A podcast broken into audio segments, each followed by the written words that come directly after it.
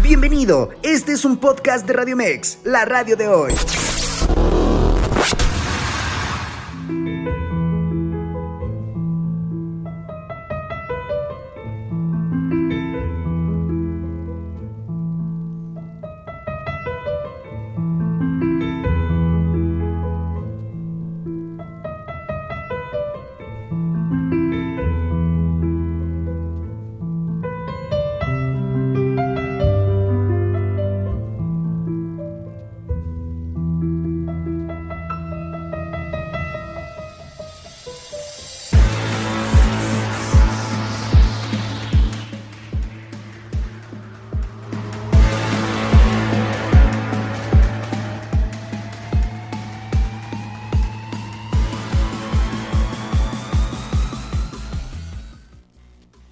Noche en el Criticón hablaremos de la oferta cultural en México, cómo pinta el año eh, eh, con, la, con la agenda de la cultura en nuestro país.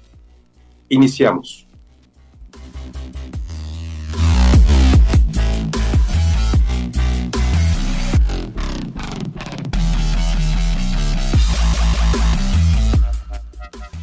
Hola, ¿qué tal amigos y amigas de Radio Mex, la radio de hoy?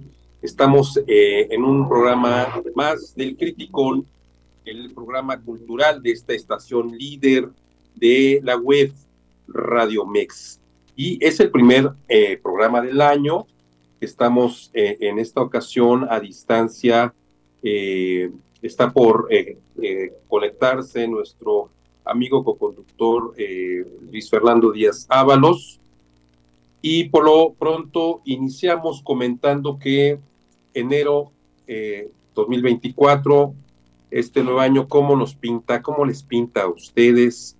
Eh, esperamos que todo lo mejor venga a sus vidas, en sus familias, en sus proyectos, en los planes, en el trabajo, hay que renovar eh, eh, fuerzas, hay que renovar propósitos, es momento eh, de hacer el reinicio de alguna forma de nuestra vida.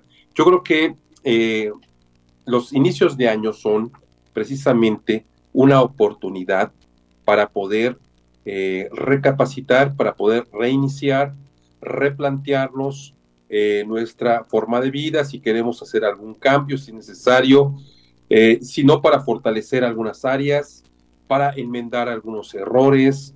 Es el momento de hacer una serie de eh, reflexiones y de, y de eh, em, reconducir nuestra, nuestro plan de vida. Y hablando del tema cultural, pues no podría ser de forma distinta.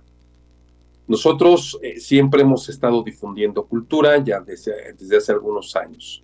Nuestro propósito para este año es seguir difundiendo la cultura, traer temas variados para el, auditorio para que puedan eh, eh, conectarse y escuchar eh, de algunos programas culturales.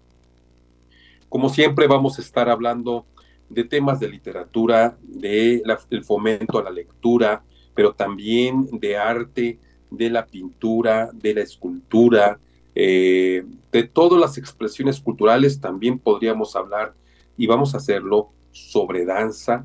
Eh, voy a proponerle a, nuestro amigo Luis Fernando Díaz Ábalos que podamos programar un eh, programa especial sobre la danza, la danza en general, pero en especial la danza folclórica. ¿Desde cuándo existe nuestro país? ¿Quiénes son, quiénes han, sido los impulsores? Eh, cuál fue su mejor momento y actualmente quiénes son eh, eh, los, los representantes de la danza. ¿Sabían ustedes, por ejemplo, que tenemos a una gran, gran bailarina que es Elisa Carrillo, esa parte mexiquense? Elisa Carrillo es vecina, originaria del municipio de, de. Es una mujer que ha llegado a escenarios internacionales. Entonces, hay que hablar de ese tipo de temas, de la cultura, y e, ese sería otro tema, aparte de hablar de la danza tradicional danza folclórica, hablar eh, de estos personajes como Elisa Carrillo, que ha, eh, pues que ha sobresalido y que tiene ya un lugar ganado en la escena mundial de la danza, hablando de la danza en general, ¿no? Pero eh, este, hablaremos también en particular de nuestra danza regional. Y bueno, es un tema que a lo mejor casi no hemos tocado, por eso les, les comento que nuestro propósito es hablar un poco más de este tipo de temas culturales que eh, no hemos tocado. Claro que seguiremos hablando de literatura, que es nuestro, nuestra pasión. Vamos a invitar a gente especialista en esta área para que podamos profundizar en el tema, ¿sí? Y hablaremos una serie eh, de, temas que tienen que ver, por ejemplo, con la, con la escultura. Eh, eh, no sé si conozcan ustedes al gran escultor y artista Marín, el que tiene algunas esculturas en, varias ciudades de México, pero también ya tiene esculturas en el extranjero. Si ustedes eh, han visto a este personaje, eh, esta escultura que está eh, viniendo de Indios Verdes, oyendo de aquí para Indios Verdes sobre la autopista donde inicia precisamente la autopista México-Pachuca, hay un, personaje ahí este, con un antifaz que está en una especie de como sentado. bueno, esa escultura es del gran artista plástico eh, contemporáneo eh, Marín. Entonces podríamos hablar eh, a, profundidad de, este tema y hablar de otros aspectos de la escultura. Y la escultura también va muy, muy ligada a la arquitectura. La, arquitectura y la escultura pues son expresiones de alguna forma del arte, aunque la, la arquitectura se usa regularmente en las obras, en las obras públicas, que podríamos decir ya no es materia de cultura, pues la arquitectura tiene un lugar muy, muy bien ganado en el mundo cultural. Las grandes ciudades, las ciudades eh, eh, coloniales, las, ciudades antiguas, las ciudades medievales y las ciudades contemporáneas están construidas con un tipo de arquitectura especial. Y eso es artístico. Y eso es cultura. ¿sí? No es lo mismo eh, eh, eh, una, las construcciones de los edificios de México de principios del siglo XX a cómo se está construyendo en la actualidad.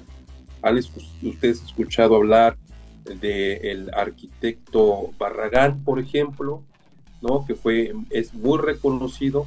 Hemos tenido en México grandes arquitectos que eh, han dado renombre a la arquitectura de las ciudades en México. Ese, ese es otro tema del que eh, podríamos abordar en este eh, nuevo año 2024. Ya está con nosotros nuestro amigo Luis Fernando. Hola, ¿qué tal? ¿Cómo están todos ustedes? Hola, Gerard. Muy buenas noches, amigo. Muy buenas noches, amigo Luis Fernando, eh, co-conductor de este espacio. Iniciemos ya esta emisión del Criticón, eh, hablando de que eh, pues vamos a, estar presentándoles la agenda cultural de este año que inicia, la oferta que se tienen de, de, la cultura. Y estaba yo hablando que también vamos, estamos proyectando este, como programa cultural de difusión cultural, hablar eh, más de algunos temas que hemos dejado marginados, Por ejemplo, hablar de, la danza, eh, hablar... Eh, y de la danza, hablaba, por ejemplo, de la danza folclórica. Hay, un, hay una historia de la danza, hablaba de Elisa Carrillo. estoy hablando ahorita de escultura, que, por ejemplo, mencionaba este escultor contemporáneo Marín, ¿no? que ya tiene, tiene obra eh, este, escultórica en varias ciudades de México y el extranjero. Pero, y estaba hablando, me detuve un poco en, hablar de la arquitectura como una expresión cultural. eh, la, arquitectura, pues desde que el hombre es hombre y desde que construye sus ciudades, sus pueblos, desde la antigüedad hay tipos de arquitectura, ¿no? Hasta la fecha. Entonces es un tema que eh, no hemos abordado en nuestro espacio cultural. Por cierto, eh, como ya les hemos dicho, tanto Luis Fernando Díaz Ábalos como su servidor Gerardo Rivera, eh, somos parte de una, un organismo cultural que se llama el Seminario de Cultura Mexicana. Nosotros representamos la filial o la corresponsalía en Coacalco y el presidente de nuestra eh, gran eh, eh, seminario de cultura mexicana es un arquitecto precisamente, es el arquitecto Felipe Leal. él es el que nos representa a nivel nacional, es el, el presidente del Seminario de Cultura Mexicana a nivel nacional. El arquitecto Felipe Leal nada más ha sido director de la Facultad de Arquitectura de la Universidad Nacional Autónoma de México. actualmente es el presidente del, del, Seminario de Cultura Mexicana pero también eh, en recientes meses eh, fue eh, aceptado para ser miembro del Colegio Nacional, que es el otro es nuestra organización hermana que se dedica pues a difundir cultura de la más de lo más alto, de lo más profesional que tenemos en México. Entonces, en alguna, en alguna ocasión de este 2024 esperamos tener en Coacalco al eh, arquitecto eh, Felipe Leal. ¿No es así, amigo Luis Fernando? Sí, claro que sí, y sobre todo estos temas que, que tocas que son súper torales, son súper interesantes. La danza, que es uno de los temas más apasionantes, sobre todo es uno de los em, puntos más, eh, pues digamos, de partida de cualquier cuestión cultural y que hemos dejado sí de, lado aquí en, el espacio, pero bueno, en, sí es algo importante que, debemos empezar a, explorar más, no solamente la, danza folclórica como tal, sino también la danza eh, contemporánea, en esta expresión que tenemos muy, eh, muy interesantes exponentes a nivel internacional. y sobre la arquitectura, justamente como lo tocas, hay una exposición justo ahorita sobre brutalismo en el Museo Nacional de... Eh, en el Museo de Arte Moderno y vale muchísimo la pena poder eh, eh, tener ahí una aproximación a esta expresión del arte, que es la arquitectura, que México pues se define, se, se, se, tiene ahí un, un, un, punto muy importante en el mundo, pues bueno, Barragán eh, Luis Barragán es nada menos y nada más que uno de los más importantes arquitectos en el mundo, seguido de Saludowski, eh, el hermano de Jacobo Saludowski, Abraham Saludowski, fue eh, uno de los grandes arquitectos del siglo XX, y bueno, de ahí Vázquez, Pedro Ramírez, en fin. Pedro Ramírez. De, arquitectura contemporánea tenemos grandes, grandes exponentes ganadores de lo que se podría considerar el premio Nobel de arquitectura en su rama, que no es el Nobel porque no existe en ese sentido, pero sí hay algo ahí importante. Entonces hay mucho, mucho que explorar y pues bienvenidos todos esos temas para este año, para el Criticón. Así es, así es. Eh, tenemos allí una gran eh, eh, área de oportunidad, bueno, en el sentido de la difusión que, que no, se, no hemos hecho con esos temas, ¿no? Eh, y hay personajes, ¿no? En la danza hablaba yo de Lisa Carrillo, que es una joven todavía, una joven exponente de la danza y que ha triunfado en el mundo entero. Entonces, hay que, hay que hablar de esos personajes y de esos temas. los vamos a ir los vamos a ir agendando, ¿no, Fer? Así es, pero regresando del corte vamos a tener un panorama muy amplio de la cultura en México y el mundo. No se vayan, regresamos. En vivo, Fernando Ábalos y Gerardo Rivera en Radio Mex, la radio de hoy. Ya, ya estamos de regreso aquí, este, Gerard, justo para seguir con esta comunicación en cuanto a la agenda cultural de lo que se viene para 2024, en, eh, que es extenso y es mucho, ¿no, Gerard? Sí, así es, amigo.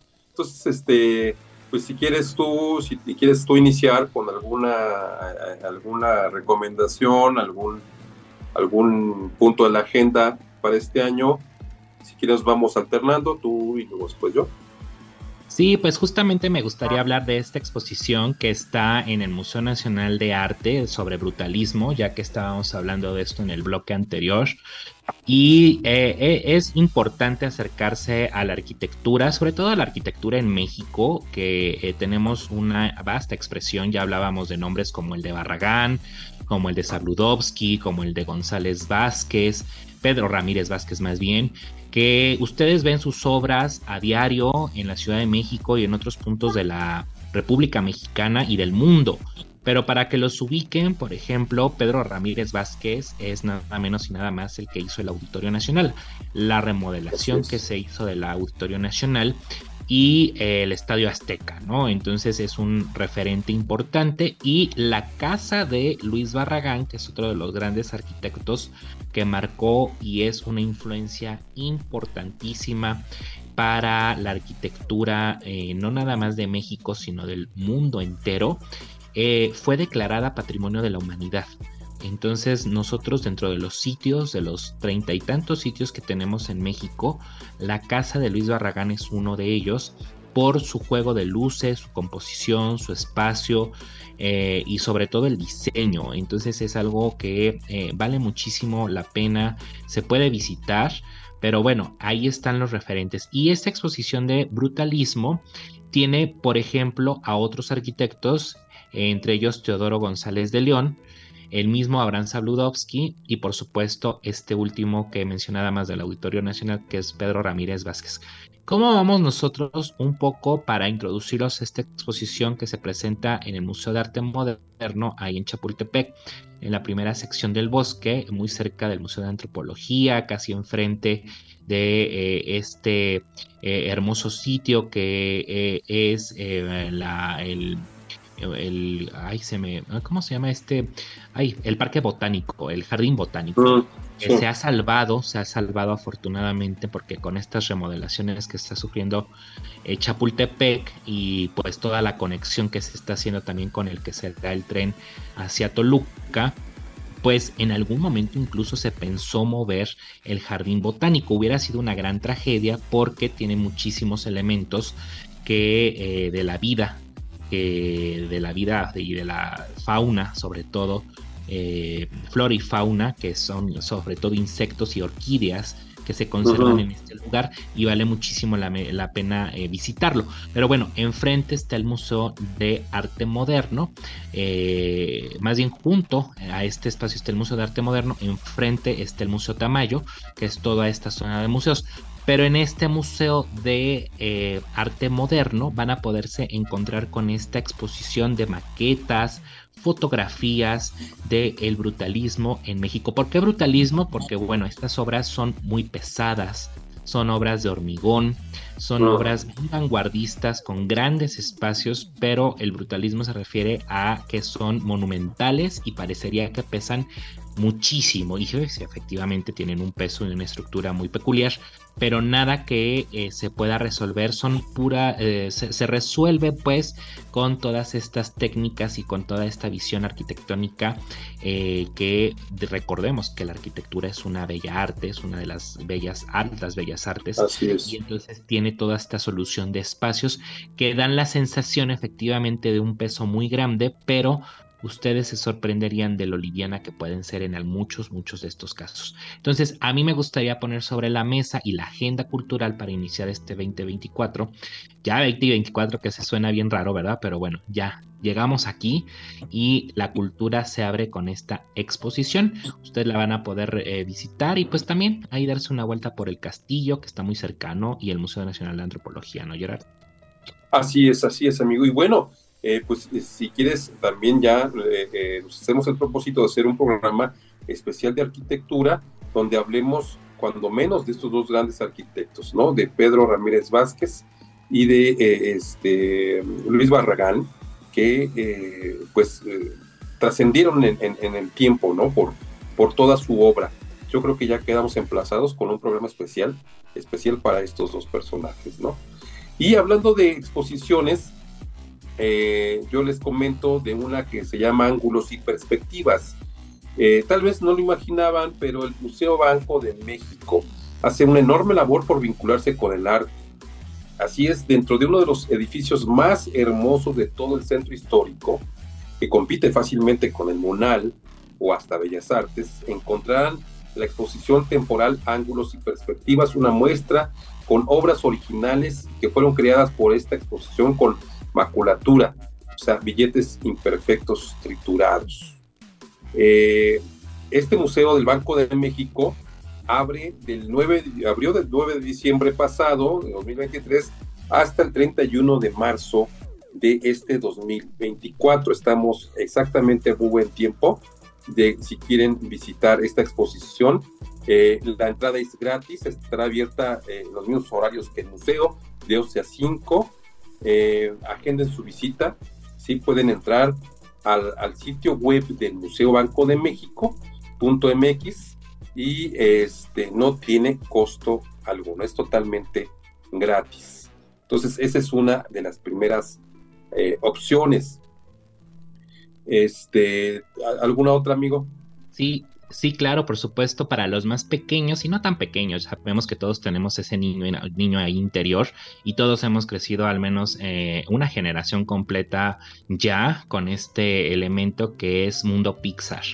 Eh, tenemos exposición en la Gran Carpa Santa Fe. Y hay que acercarse a este tipo de exposiciones que tal vez nos llaman mucho la atención. Esto entra dentro de la cultura pop, hay que decirlo, ¿no? Eh, las películas de Pixar y todo el mundo que tiene alrededor que tiene que ver, por ejemplo, con eh, personajes entrañables como son Toy Story, Cars, eh, mundos que nos aparecen fascinantes y que aparte nos absorben en esta exposición porque nos, nos hacen parte de ellos. Entonces imagínense que van y entran al al cuarto de Andy, ¿no? Entonces ahí se van a ver, van a ver la cama gigante, van a poderse meter a la caja de Buzz Lightyear, y parecer que ustedes son un juguete más. Eh, esa es la idea de meterse este tipo de mundos y que, eh, bueno, saben aquí que quizá pasamos ahorita, por ejemplo, del brutalismo a hablar del mundo de Pixar, pero vale mucho la pena porque, insisto, tiene que ver con la cultura pop y que eso es y atañe a nuestros días. Y también hay que pensar siempre en la cultura también para los más pequeños. Entonces se van a, divertir como locos em, a partir de esta exposición inició en 2023 desde el 14 de diciembre. Y pues eh, tiene un costo, sí tiene un costo un poco, ahí sí hay que decirlo un poco elevado, pero en verdad vale mucho, mucho la pena, eh, porque pues por ejemplo toparse con Nemo, también es una experiencia bien bonita y bueno, son cuestiones bien entrañables. Entonces ahí está otra recomendación, Gerard. Muy bien, muy bien, muy interesante para todos los pequeños. Eh, bueno, eh, tengo otra aquí que se llama eh, Todo se, vuelve más ligero y tiene que ver con un, un museo este, de la Fundación Jumex. Esta fundación de esta empresa eh, mexicana que se dedica a hacer jugos. Eh, todo se vuelve más ligero. Eh, a, lo largo de 10 años, el Museo Jumex se ha posicionado en el panorama del arte en la Ciudad de México con mucha fuerza. Desde muestras polémicas como Apariencia Desnuda, El deseo y el objeto en la obra de Marcel Duchamp y Jeff Koons, aún a Andy Warhol Estrella Oscura y ahora en noviembre, bueno, al pasado noviembre nos presenta Todo se vuelve más ligero. Esta exposición, es decir, empezó desde el pasado mes de, noviembre.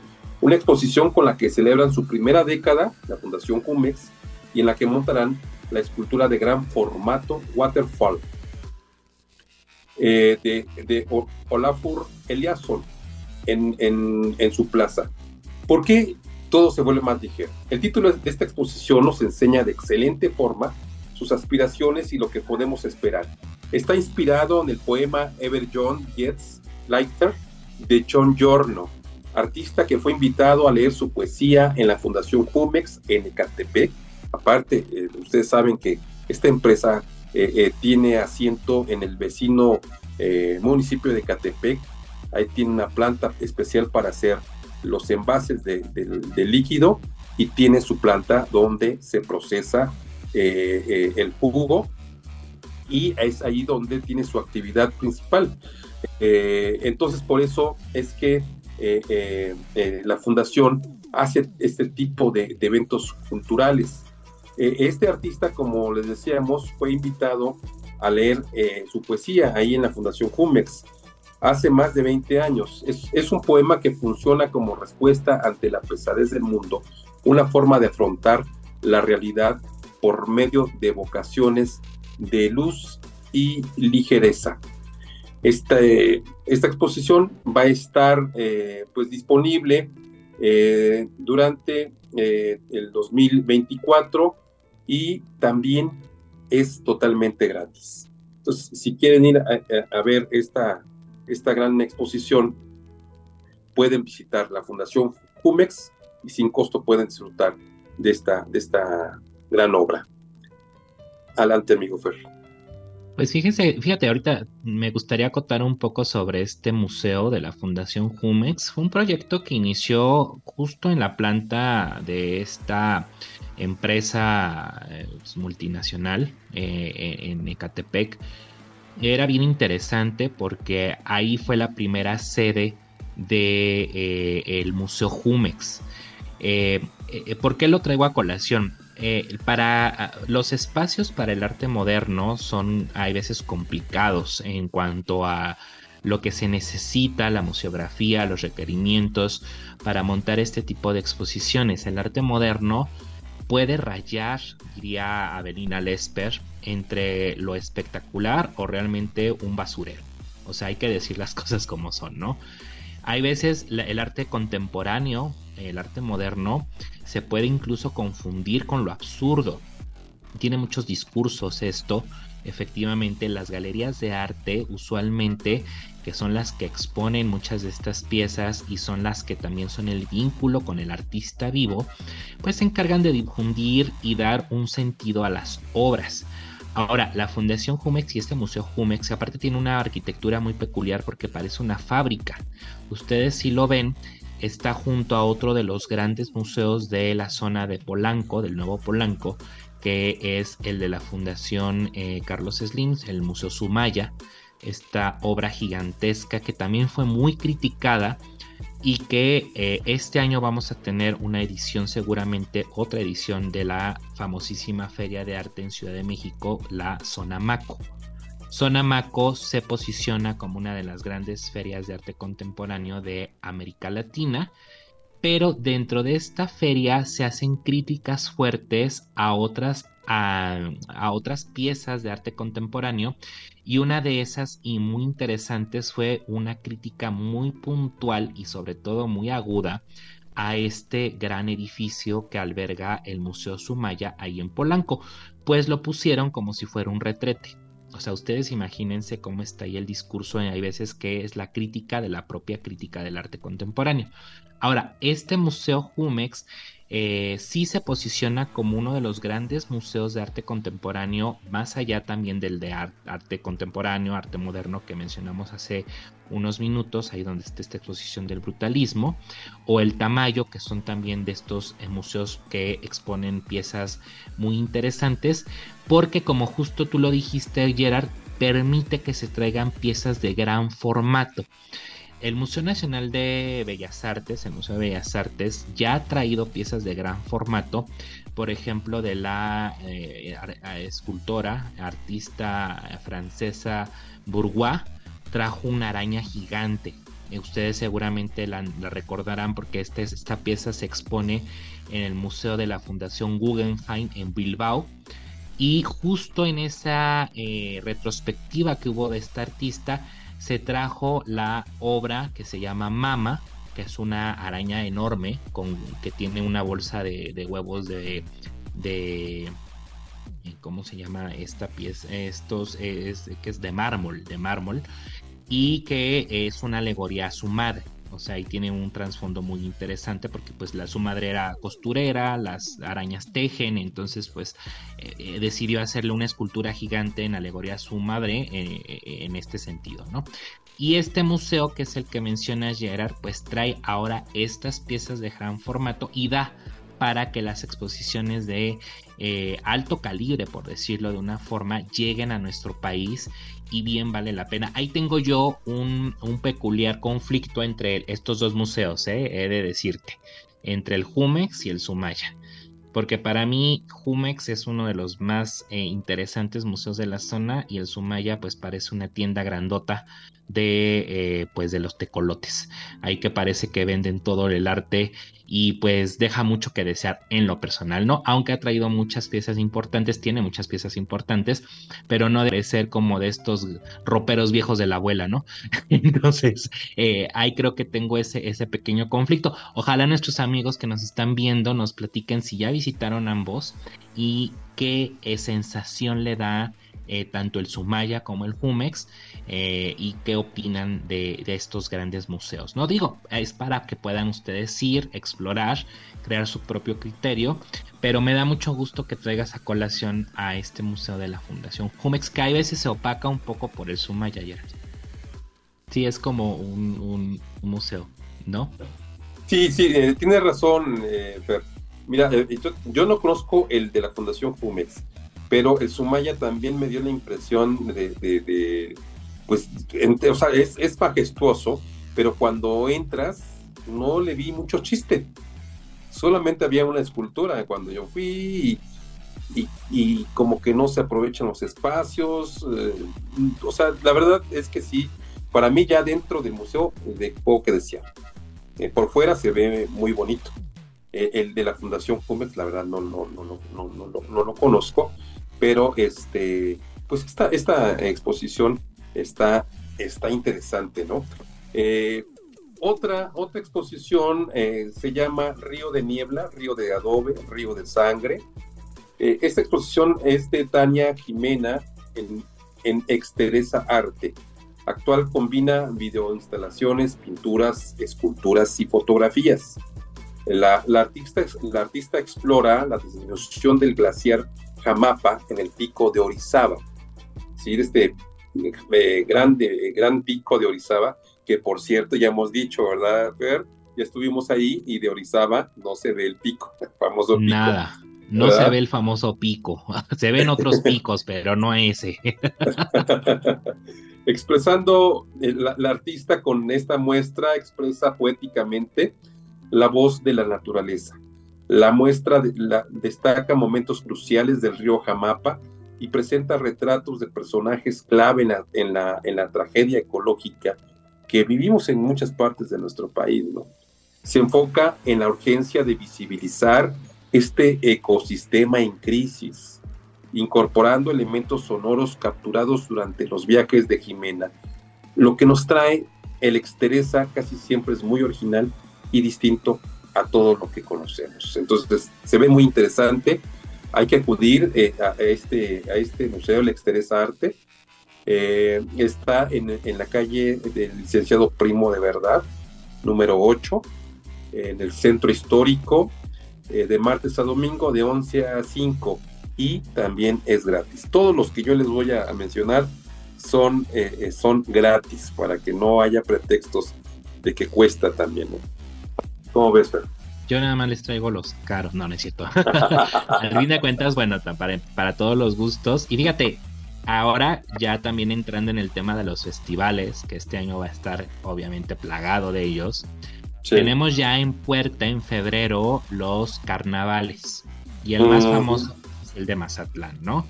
Eh, y el de Veracruz. O sea, tenemos eh, carnavales aquí en México muy importantes.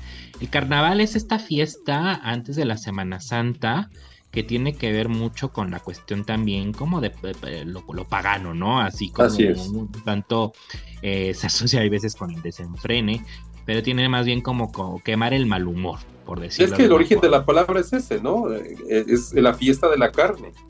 Sí, claro, es, es eh, pues una bacanal, ¿no? Es, es, lo que Boccaccio ahí en el de Cameron tanto insistía en hacer, eh, pues eh, cuestiones un poco pues como bien dice Gerard, de la carne, ¿no?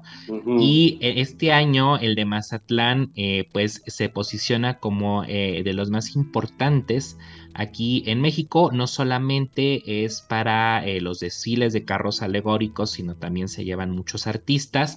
Se va a llevar a cabo de el jueves 8 al martes 13 de febrero ya estamos a puerta. Eh, a mí me da miedo a veces decir esto, Gerard, porque acaba de iniciar en serio 2024 y ya estamos hablando de febrero. Sí, claro. estamos prácticamente ya a 8. Pues, eh, pues este. Yo todavía creo que estaba comiendo ayer ensalada de manzana del día 31. Eh, creo que un poco de bacalao congelado del 24 y ya estamos hablando del carnaval. Pero también se asocia mucho esto. Cuéntenos también ustedes, ¿a ti te salió eh, muñequito en la rosca, Gerard? No, no me salió afortunadamente. No, a mí por ahí me salió uno y entonces se viene otro gran evento para el 2 de febrero, que es Día de la Candelaria, porque también se celebra a la Virgen de la Candelaria en, eh, en, en, en Veracruz, en Tlacotalpan. Ahí es la gran, gran fiesta a la Virgen de la Candelaria y este pueblo que también es declarado Patrimonio de la Humanidad se viste con los colores que lo caracterizan. Pero ustedes imagínense eh, cruzar este gran, río que es el Papaloapan eh, con toros. Cruzan ahí toros, tiene mucho que ver con esta parte pues de la ganadería eh, y del festejo a la Virgen de la Candelaria. Y pues sabemos que a todos los que nos salió el famoso muñequito, que bueno es la representación del niño Dios, tenemos que pagar la cuota de tamales para ese día. Y pues por supuesto eh, inicia ahí eh, la parte, pues de las, se le prosiguen las festividades de los carnavales. Así que creo que ahí comeremos algunos ricos tamales, ¿no, Gerard? Muy bien, ¿no? Pues sí, hay que prepararnos ya para ese tipo de, si nos queda estómago. Si nos queda, estamos posponiendo. Eh, ya nada más decimos, ¿no? Nada más la rosca y ya nos ponemos a dieta. Pues no, faltan los tamales. No, faltan los tamales. Y fíjense, nada más para no dejar de lado el carnaval de Veracruz, ese es el más antiguo de México. Se lleva a cabo, a cabo desde 1866 y fue hasta el 1925 cuando se desarrolla como se conoce en la actualidad. Eh, acuden, ¿sabes cuántos acuden a, este carnaval eh, en sus días más álgidos? Más de 800 mil personas. Ah, caray. 800 mil personas eh, visitan el puerto, visitan la parte de Boca del Río eh, no es el más grande del mundo, el más grande del mundo está en Brasil. Río de y Río de Janeiro recibe a 4 millones de personas el día de, días de carnaval. Y pues está incluso el, Zambo, el Zambódromo, que es donde entran todas las escuelas de samba ahí moviendo, como diríamos muy coloquialmente aquí en México, el bote. Entonces, pero pues comemos el bote de tamales, ¿no? o sea, ahí están, carnavales se vienen y se vienen muy bien. Muy bien. Bueno, yo les voy a hablar de, un musical, la proyección de, eh, eh, Cantando bajo la lluvia. Eh, sin duda, Cantando bajo la lluvia es una de las películas musicales más importantes de todos los tiempos. Y verla en pantalla grande siempre será un deleite, ¿no? Bueno, pues por eso eh, eh, esta obra ahora estará en el Centro Cultural de la Secretaría de Hacienda y Crédito Público. Eh, nos la presentará sin costo alguno el viernes 19 de enero a las 7 pm. Entonces, si ustedes quieren disfrutar esta película musical gratis en el Museo de Hacienda, el viernes 19 de enero a las 7 de la noche. Eh, como ustedes saben, el, museo está ubicado en República de Guatemala, número 80, en el centro histórico, eh, y la entrada es totalmente gratis. Y mira, que es uno de los grandes musicales, la película es un clásico del cine norteamericano, quien no ha cantado a Singing in the Rain, bajo la lluvia y pues creyéndose que pues uno baila tapa. es una película muy bonita que es de contemporánea también del ciudadano Kane que está catalogada como la mejor película de la historia. Para mí es la mejor película para dormirse. Pero bueno, cada quien tiene su criterio. Y pues eh, ya ahorita que estemos eh, regresando del, vamos a hablar también de a quienes se conmemoran, porque hay exposiciones dedicadas a algunos pintores y sobre todo está un año eh, dedicado tanto para nuestro estado como para nacional a personajes. Pues nuestro estado está cumpliendo 200 años, ya veremos por qué, y también sobre un personaje de Yucatán. Pero bueno, vamos a regresar del corte hablando de esto. No se vayan. Estamos de regreso aquí en este primer criticón del 2024 muy contentos porque pues se augura un año de muchísimos eventos culturales a la altura de lo que pues nos tienen acostumbrados aquí en México. Hay que decirlo, Gerard, ¿no? Nuestro país siempre se ha caracterizado por tener eventos cultural culturales de alto nivel. sí, claro. Eh, somos un, faro de luz en cuanto a cultura eh, a nivel regional latinoamericano, pero también en el mundo. Sí, y ya veremos que va a llevarse a cabo obviamente también este 2024 Festival Cervantino y Phil, pero bueno, eso ya lo vamos a ir platicando poco a poco. Pero antes de irnos al corte platicábamos de que se van a cumplir 50 años de la muerte de uno de los muralistas, de uno de los artistas, pintores más importantes que ha dado México, que es David Alfaro Siqueiros. Ya estábamos platicando también fuera del aire que le vamos a dedicar un programa exclusivo a este personaje polémico, ¿verdad, Gerard? Muy polémico, eh, pero sí eh, tiene una obra muy importante. Es el más pequeño, digamos que es el más chico de los, de los gigantes, de los tres gigantes, Orozco, Rivera y Siqueiros es el menor de ellos, por eso también pues muere posterior a, este, bueno, al menos a, Rivera sí, de Orozco no tengo muy precisa la, la fecha de muerte, pero este, pues eh, murió precisamente un 6 de enero, o sea, ayer, eh, no, el, sábado, cumplió exactamente 50 años de que falleció David Alfaro Siqueiros. Entonces vamos a hacerle un programa especial y todo el año va a haber actividades multidisciplinarias en homenaje de Siqueiros precisamente, eh, cuya obra fue declarada Monumento Artístico de la Nación en 1980.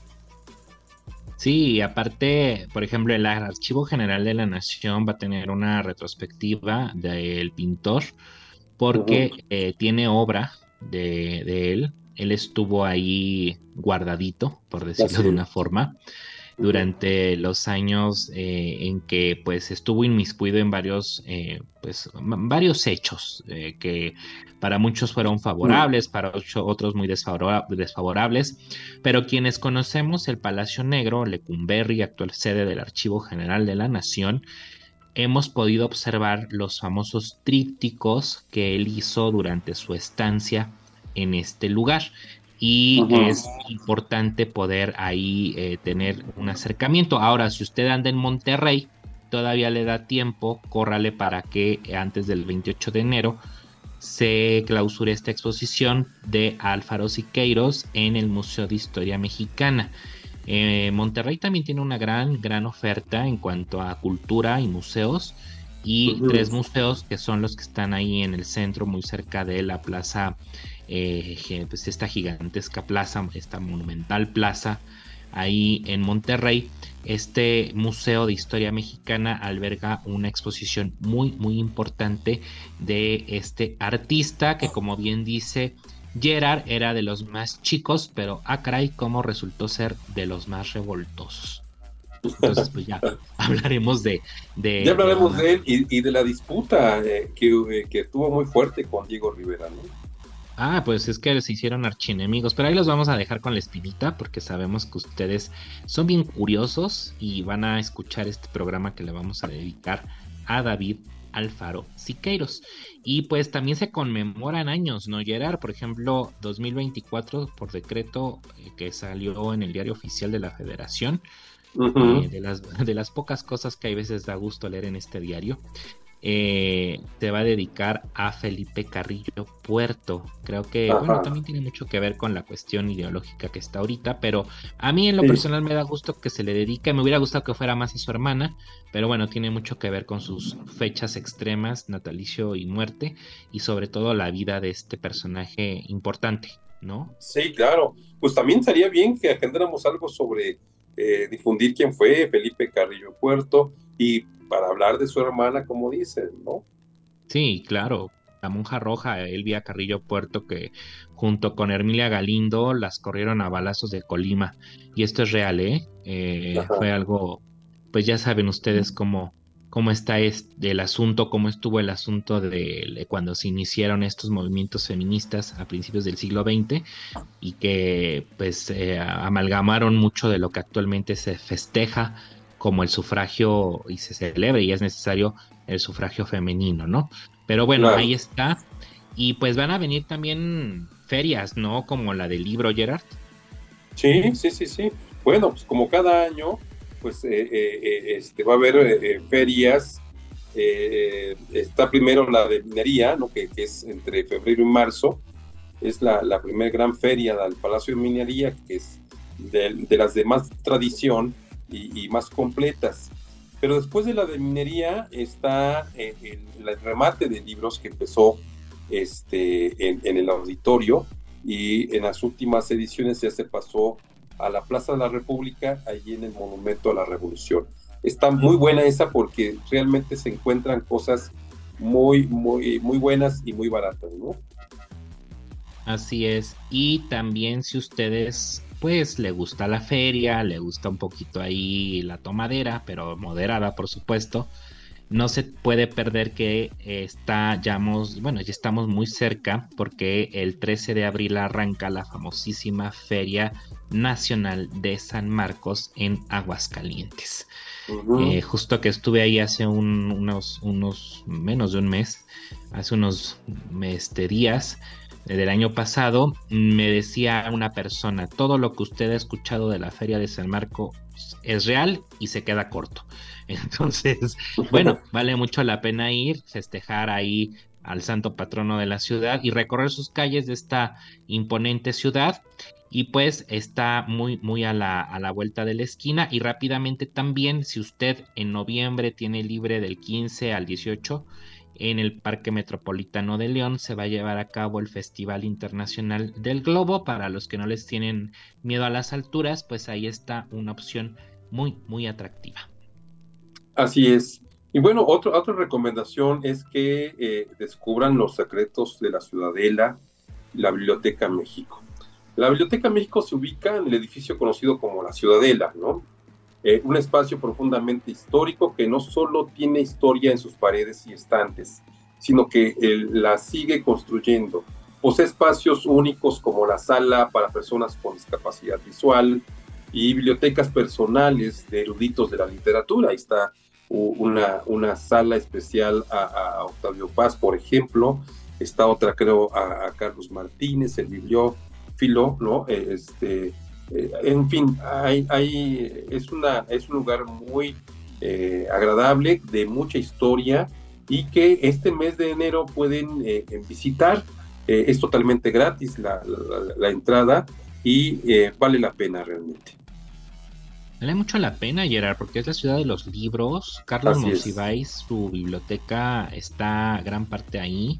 También. José Luis, José Luis Martínez, como bien dices, es una de las bibliotecas más, más caras. ¿eh? Yo no estoy para decírselos, pero por ahí se rumora que costó 4 millones de dólares esa biblioteca comprarla en tiempos de la gestión en la Secretaría de Cultura de Consuelo Sáizar.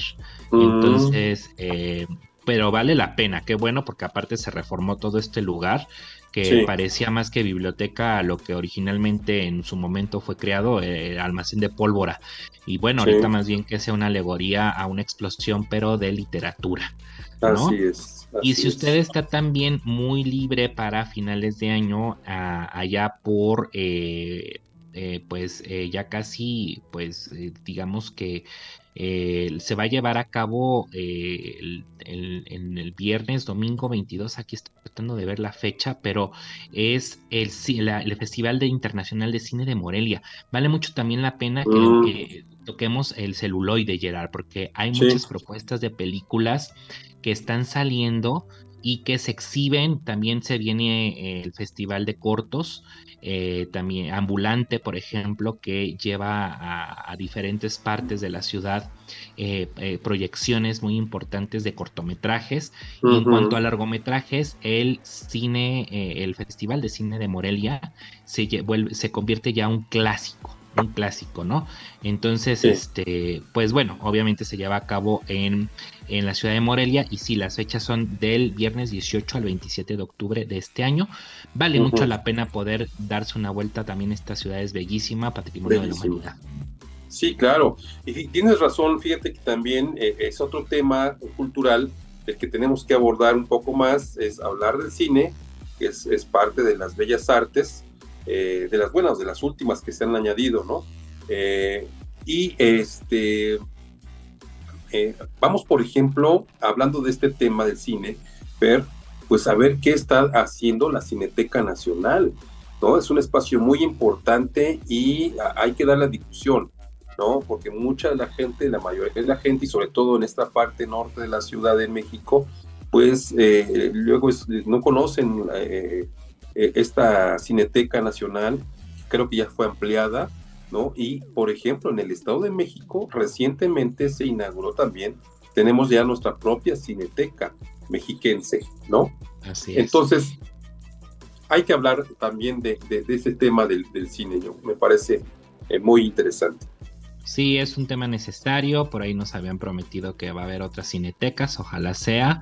Ciudad de México ya va a tener tres, eh, pero descentralicemos la cultura, saquemos las cinetecas también a otros estados.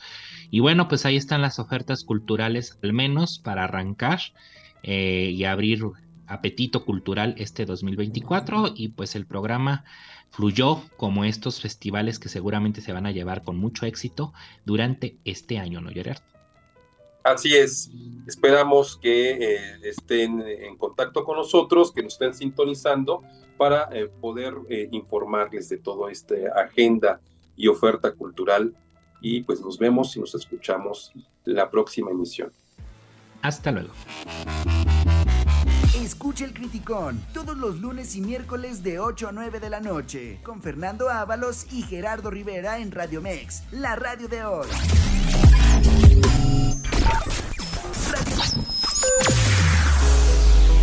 Escúchanos las 24 horas del día, los 365 días del año por www.radiomex.com.mx. Gracias por acompañarnos. Esto fue un podcast de Radio Mex, la radio de hoy.